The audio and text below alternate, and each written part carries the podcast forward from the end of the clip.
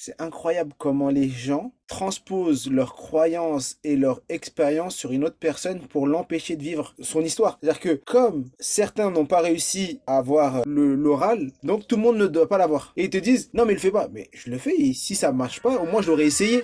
Je m'appelle Mohamed Bouclé, je suis vice-champion du monde de lecture rapide et auteur du best-seller Connaissance illimitée. Dans le podcast Connaissance illimitée, je reçois des invités au parcours extraordinaire pour nous montrer que la réussite est à portée de tous.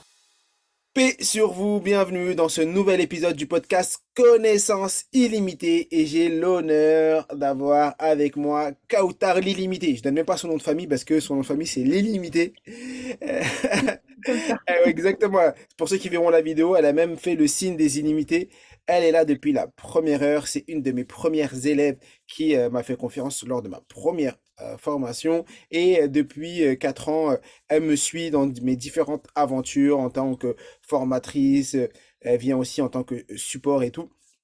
Les différentes formations. Et aujourd'hui, je voulais la voir à mes côtés parce qu'elle a juste une histoire extraordinaire, incroyable. Et elle va nous raconter son parcours et comment aujourd'hui elle est étudiante en doctorat de neurosciences et qu'elle cartonne tout dans sa vie pro et perso.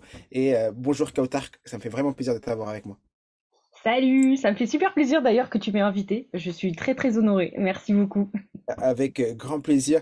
Et euh, ça me tenait à cœur de t'avoir ici. Dans le podcast, on invite des auteurs, des artistes des personnes qui sont là pour démocratiser la réussite et l'excellence. Et pour moi, tu fais partie des personnes qui euh, démocratisent dans leur quotidien l'excellence et la réussite. Et c'est pour ça que ça me tenait à cœur que tu sois là euh, aujourd'hui pour nous parler un peu de toi et euh, comment t'en es arrivé là? Déjà, la première chose, j'aimerais que tu te présentes pour les personnes qui, qui vont te découvrir. Bah, pour me présenter, alors je m'appelle Kautar, j'ai 27 ans je commence à, commence à oublier mon âge. Après les 25 ans, j'ai l'impression d'arrêter de compter. Euh, j'ai 27 ans, je suis née à Creil, donc euh, plutôt dans le nord de la France, et, euh, maintenant donc j'habite à Montpellier et donc je fais un doctorat de neurosciences ici à Montpellier à l'Institut génomique fonctionnel, donc un labo du CNRS. Wow. Et est-ce que quand tu étais petite, tu t'es tu t'étais dit ouais c'est bon, plus grande, je ferai des longues études et je ferai un doctorat? C'est un truc que tu avais en tête quand tu étais jeune? Alors, ouais, et c'est un peu moins courant, j'ai l'impression, mais oui, effectivement, depuis, depuis que je suis très jeune, je le savais que j'allais faire des longues études. Je voulais absolument euh, étudier, euh, faire de la science. Alors, quelle science? C'était euh, quand même assez flou parce que j'étais intéressée par énormément de choses.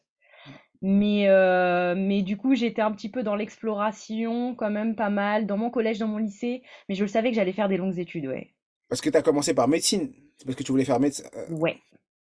Alors, il faut savoir quand même que j'étais au lycée, j'étais passionnée d'aéronautique.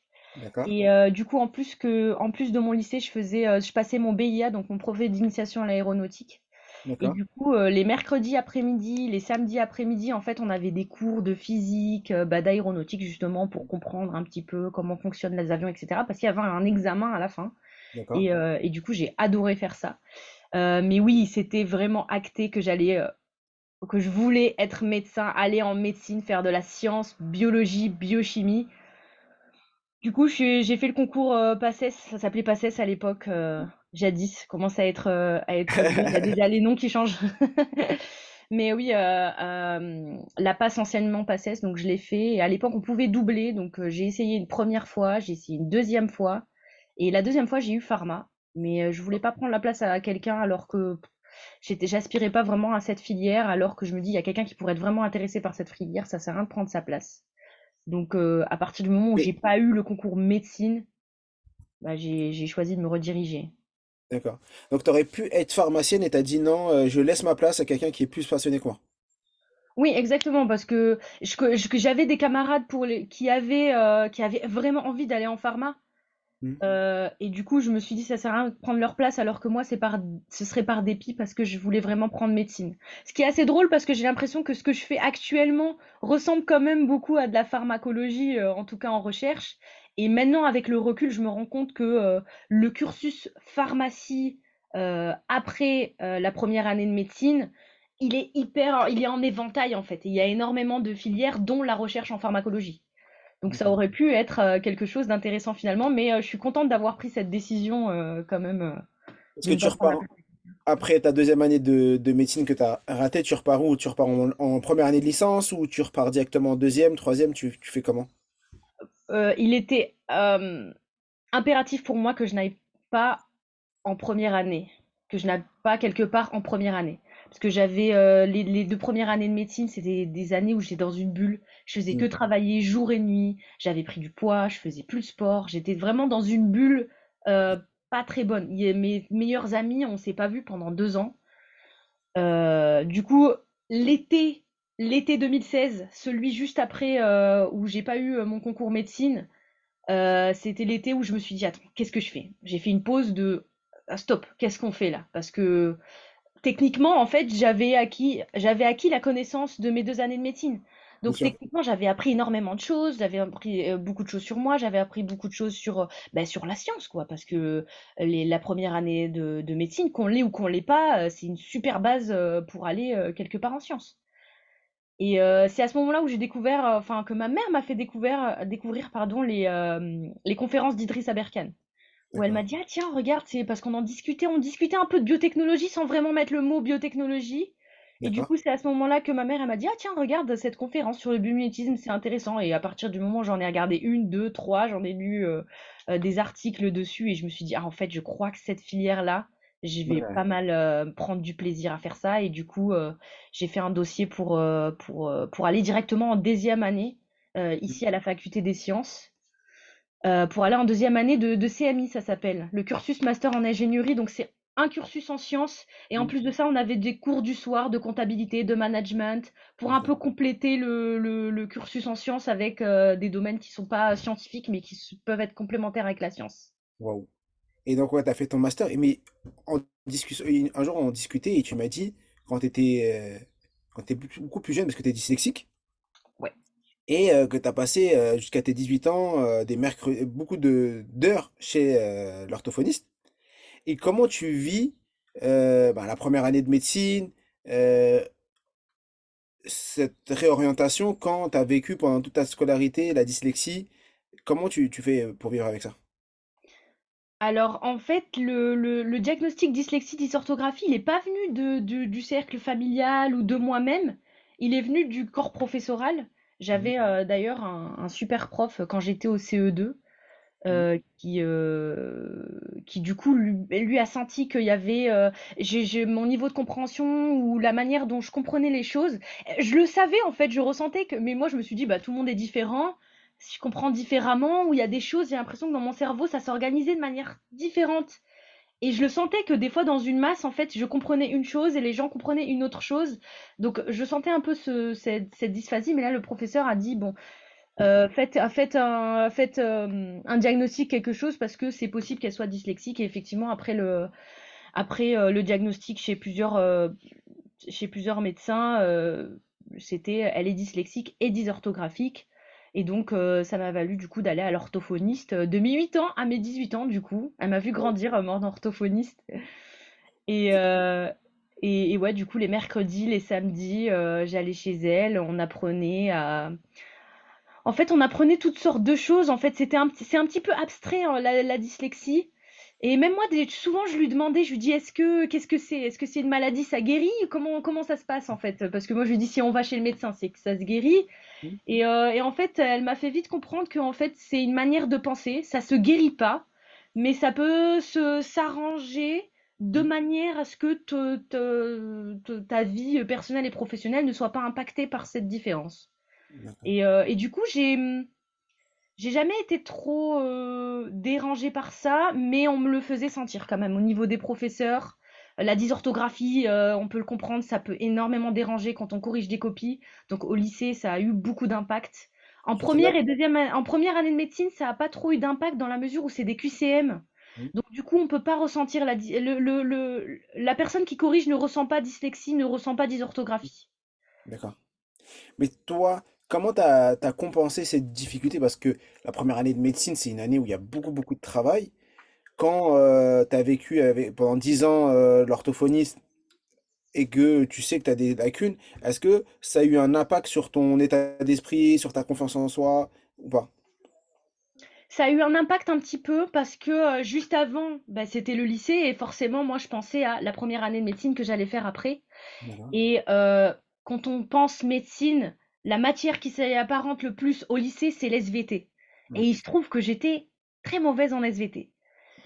Mais, et c'est ce qui est marrant aussi par rapport à mon cursus actuel, euh, je veux dire, si, je sais pas si ma prof d'SVT, euh, il faudrait que je la revoie, mais ce, serait marrant de, lui montrer actuellement. Mais j'adorais ça, l'SVT. Euh, moi, je suis une personne qui, mon niveau de passion n'est pas forcément corrélé à mes notes. Donc, j'adorais ça, l'SVT. C'était, j'apprenais énormément de choses. C'est là où on mettait le vrai pied dans la science, dans l'anatomie, dans des choses qui commençaient à ressembler à de la médecine. Mais euh, comme on avait une moitié de l'examen qui était de la dissertation, je ne sais pas si c'est encore le cas, mais à mon époque c'était de la dissertation. On devait faire une thèse, une petite thèse sur une question d'SVT, de sciences et vie de la Terre. Donc, euh, donc la dyslexie et la dysorthographie, là, ça se ressentait à 100%. Donc j'avais du mal à agencer les, idées et euh, il y a des choses qui venaient bah, du fait que j'avais pas bien compris, il y a des choses qui venaient concrètement de la dyslexie. Donc, euh, donc oui, ça m'a apporté un petit peu, ça m'a apporté des insécurités face à la médecine. Je me dis, si l'SVT au lycée, j'ai du mal, qu'est-ce que ça va être en médecine? Et surtout qu'en médecine, il y a beaucoup de par cœur, il y a beaucoup de choses où il faut pas se tromper et des choses qui se ressemblent beaucoup et qu'il faut pas confondre. Et là où la dyslexie va, un petit peu euh, apporter encore plus de difficultés. Quand il y a beaucoup de, de quand il y a beaucoup de, choses, en fait, voilà, il y, a, il y, a, beaucoup de choses en médecine où c'est deux choses, mais il faut absolument pas les confondre. Il y a une lettre de différence. Ça, ça veut dire ça et ça, ça veut dire ça. Donc, il faut pas confondre. quel moyen d'apprentissage tu utilisais à l'époque? Parce que maintenant, je sais ce que tu utilises, mais comment tu fonctionnais? Et est-ce que tu avais trouvé des solutions alternatives pour toi, en tant que dyslexique, qui te permettaient euh, d'apprendre plus facilement ou tu utilises juste le, euh, le fait de répéter, répéter les informations? Comment tu faisais? À l'époque, je te connaissais pas encore, donc j'étais un peu, j'étais novice de tout, euh, de tout ce que pouvait, de, tout ce que, ce que pouvait exister en termes de mémorisation, etc. Mais les dessins, les dessins, les schémas, ça, ça m'a beaucoup aidé. Je suis pas une grande dessinatrice, mais le fait de poser dans une feuille, même si mmh. c'était pas des choses qui étaient dessinables, hein, mais poser dans une feuille, là c'est ça et là c'est ça. Et le fait que géographiquement dans une feuille ce soit séparé, ça a en fait comblé le fait que dyslexiquement parlant, entre guillemets, eh ben, je pouvais confondre certaines notions ou j'avais des difficultés sur certaines choses le fait de les voir et de les dessiner et d'avoir le côté euh, kinesthésique de les écrire. Donc sans même euh, connaître les techniques euh, à proprement dit, j'utilisais beaucoup quand même beaucoup de kinesthésique et de visuel. et ça, ça m'aidait énormément. Plus que de répéter ou la répétition espacée. Je m'y intéressais forcément parce qu'il y avait on avait un, étudiant qui, parlait beaucoup de répétition espacée et j'étais aussi j'avais une marraine en, en PACES mmh. Euh, qui, euh, qui du coup aussi m'encourageait à faire de la répétition espacée. Donc, euh, donc c'était des choses que je commençais à faire aussi. D'accord. Et un jour, ta mère t'inscrit à un atelier avec ton frère, comme ça. Du... Qu'est-ce qui s'est passé? Pourquoi ta mère t'inscrit à cet atelier toute une journée avec un gars qu'elle connaissait pas? Parce que je l'ai pas connu. Elle connaissait pas, mais personne ne me connaissait en même temps. Comment, comment on en est arrivé à ce, moment incroyable d'octobre 2019. Ouais, c'est vrai que ça c'était assez incroyable. Bah, c'était euh, donc octobre 2019, donc j'avais euh, donc j'ai postulé à cette à ce cursus en master. Euh, donc ça s'appelle cursus master en ingénierie, mais ça comprend la licence et le master. Donc je rentre en licence en licence 2. Il se trouve qu'ils prennent ils prennent que deux personnes pour intégrer le cursus en deuxième année, et il y avait à l'époque une dizaine de candidats. Donc il trouve que je fais partie de ces deux personnes. Donc déjà, euh, super contente d'avoir réussi quelque chose après, euh, après avoir raté une, année de médecine. Et, donc je rentre en licence 1, en licence 2, mais je sens que je tâtonne un petit peu parce que c'est un cursus que je connais pas. Ça commence à me plaire, mais j'ai euh, j'ai une mauvaise image, entre guillemets, de personnes que je connaissais de, du cursus un peu aux recherches où les gens sont un mmh. peu perdus entre guillemets. Et donc euh, et donc j'étais un peu quand même euh, voilà j'étais en licence 2 licence 3 quand j'étais euh, quand j'ai fait cette formation. Et donc j'étais un petit peu en recherche on voyait que je tâtonnais un petit peu et je pense que ma mère l'a ressenti. Et à ce moment-là elle voulait faire un don chaque année elle fait des dons et à ce moment-là elle voulait faire un don. Et il se trouve que ta formation l'entièreté des, des, de, de, l'argent qui était, euh, euh, pour cette formation allait euh, du coup au profit d'associations, de choses qu'elle voulait donner. Et elle disait, bah, c'est super cool, je vais, en même temps, je vais donner pour une association et en même temps, je vais pouvoir offrir une formation à mes enfants. Donc elle s'est dit, c'est génial, quoi. Et c'est ce que tu proposais à ce moment-là. Et ma mère, elle est un peu sur les réseaux, elle regarde un petit peu les affiches, elle est très curieuse de ça. Et d'ailleurs, grâce à elle, j'ai connu, euh, j'ai connu beaucoup de choses. À chaque fois, elle dit Ah, tiens, j'ai vu ça, j'ai vu si elle connaît les petits. Euh... Ouais, je vois ça. Elle s'est repérée. Elle est même venue à une de mes formations après, mais là, c'était un an après et c'est toi qui l'as ramenée. C'était euh, oui, autre chose. Vrai. mais elle s'est repérée quand il y a quelque chose qui semble intéressant. Et elle avait déjà entendu parler de lecture rapide. Elle, elle, elle, elle, arrive à voir les choses avant que qu'ils commencent à, à apparaître dans le, dans le commun de la société, je veux dire. Et là, elle s'est dit, ah, lecture rapide, c'est intéressant ça. Et du coup, elle nous a inscrits, à moi et mon petit frère. Et du coup, on est allé. Je, je, me rappelle très bien de ce moment-là. C'était vraiment une petite salle, euh, mais on voyait que les gens euh, qui étaient là, euh, je pense qu'on était une dizaine, une vingtaine, quelque chose comme ça. On était, ouais, on était 18, ouais. Et, et, on voyait que les gens, ils étaient là pour, pour apprendre en eux-mêmes, qui commençaient à s'intéresser au domaine.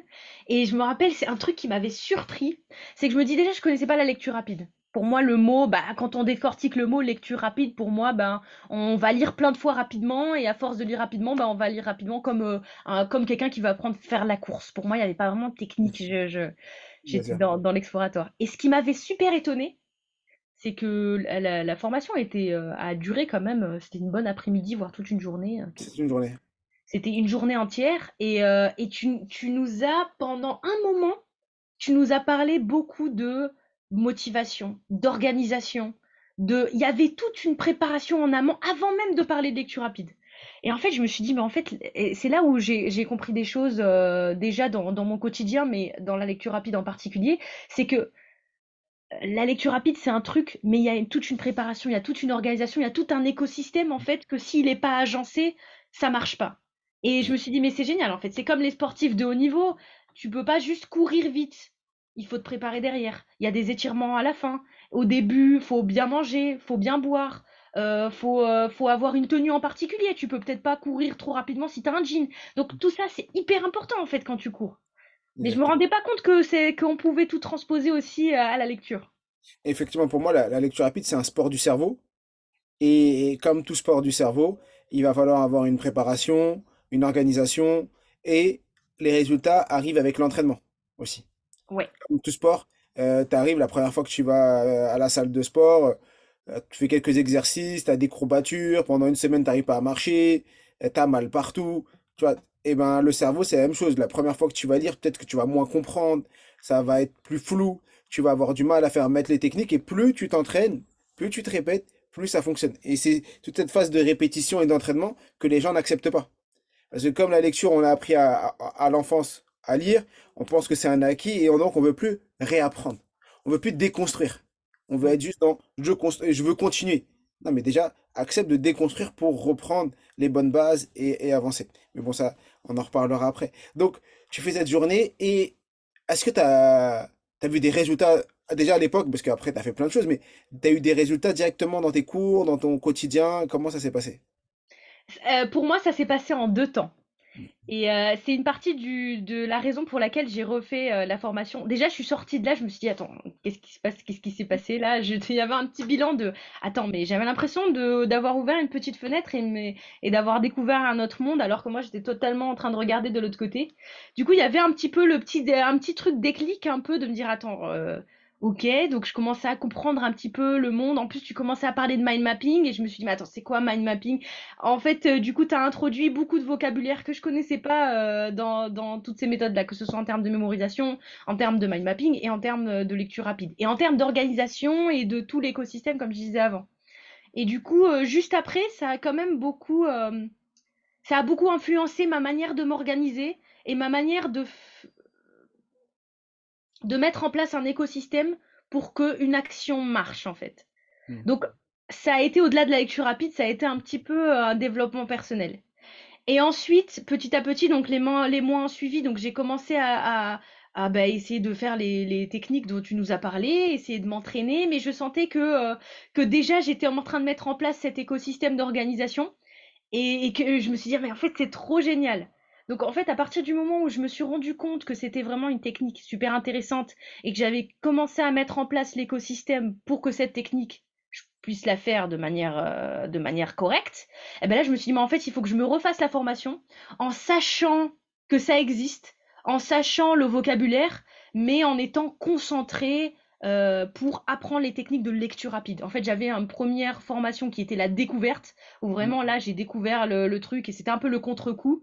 Et ensuite, c'est j'ai eu quelques mois de sas de décompression, en gros, et euh, qui m'a permis de me dire, ok, maintenant, je, la refais, j'ai confiance, euh, j'ai confiance en cette personne, j'ai confiance en ce qu'elle donne, je sais que ça va être intéressant. Et effectivement, c'était ultra intéressant. Et, euh, et, là, t'es venue avec ta maman, là oui, c'est à ce moment-là où je suis venue avec ma mère parce que du coup, forcément, elle, elle nous inscrit, elle attend la journée, on rentre le soir et elle dit alors, c'était comment? Puis on lui commence à lui dire des trucs, à lui dire des mots, elle comprend pas trop, elle s'est dit, elle s'est dit, moi, j'ai juste payé une formation. Je me suis pas, je me suis pas dit que ça allait non plus changer leur, euh, le, changer le, le, reste de leur vie. Et, euh, et, du coup, à force de, leur de lui en parler, en plus, à chaque fois que je finissais un livre, ah tiens, j'ai fini ce livre, puis ensuite je voulais lui expliquer, puis on, se racontait. Il y a eu tout un processus, en fait, euh, pendant ces mois-ci. Et je me suis dit, ah, mais il refait une formation, viens, on la refait ensemble, parce qu'il faut que tu vois, en fait. Il faut que tu vois ce que c'est. Et, et, et avant, avant la formation, tu lisais beaucoup ou, Et ta mère aussi lisait ou, euh, ou, euh, ou pas? Et est-ce que c'est la formation qui vous a mis dans la lecture? Pour écouter la suite, rendez-vous dans le prochain épisode. Profites-en pour liker, commenter et laisser 5 étoiles.